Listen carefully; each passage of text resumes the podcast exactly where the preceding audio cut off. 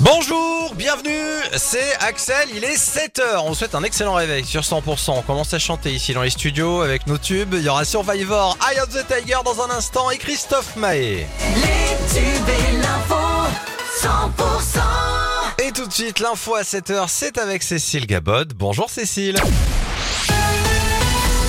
Bonjour Axel, bonjour à tous. Un ariégeois retrouvé mort en rentrant des fêtes de Bayonne. Alexandre, 19 ans, a été retrouvé mort dimanche matin à Saint-Jean-de-Luz. La victime, originaire des bordes sur Arise, avait participé aux traditionnelles fêtes. Une enquête a été ouverte pour déterminer les causes du décès. Dans sa commune ariégeoise, c'est l'émotion. Sa famille est bien connue au bord de sur Arise. Un professeur de sport condamné à Albi pour tentative de corruption de mineurs. En octobre 2022, ce gaillacois, derrière son écran, pensait échanger avec une adolescente de 13 Il tenait des propos à caractère sexuel et essayait d'obtenir des actes à connotation sexuelle, sauf qu'il dialoguait en fait avec un officier de la PJ.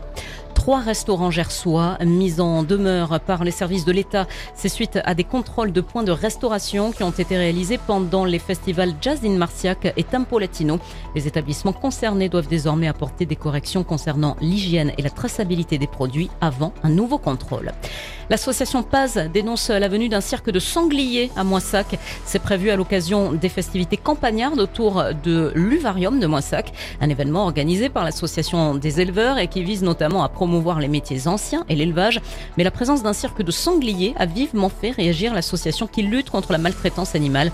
Paz demande à la mairie de ne plus programmer des spectacles avec des animaux sauvages.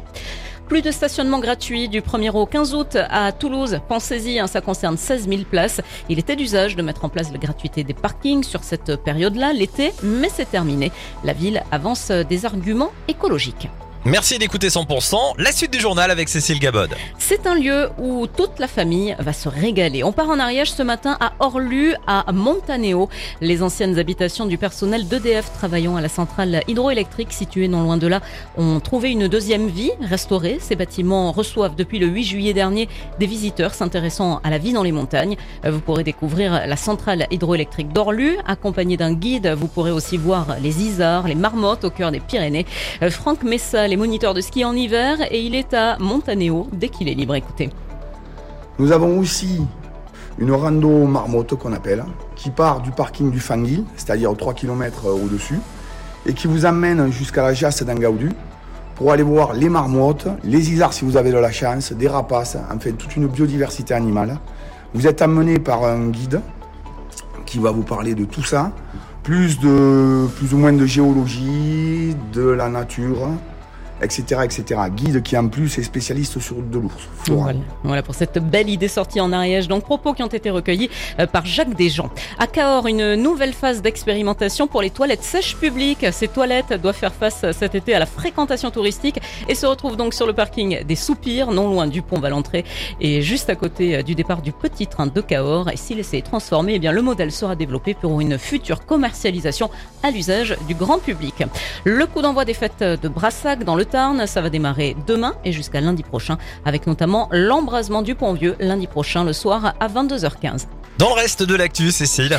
Panama France aujourd'hui, Axel. Les Françaises qui ont battu samedi le Brésil 2 à 1 doivent finir le travail hein, ce mercredi face au Panama pour rallier les huitièmes de finale de la Coupe du Monde de foot féminin. Coup d'envoi de la rencontre à midi. La France a commencé hier soir à évacuer par avion des civils, en grande majorité français, du Niger à la suite du putsch de la semaine dernière. Sa première évacuation massive au Sahel où les coups d'État se sont multipliés depuis 2020. Et puis Donald Trump a été inculpé pour ses tentatives d'inverser euh, le résultat de l'élection présidentielle de 2020. Une troisième mise en accusation retentissante au pénal de l'ex-président qui ambitionne malgré tout de retourner à la Maison Blanche. L'actu continue, prochain rendez-vous sur 100% tout à l'heure à 7h30.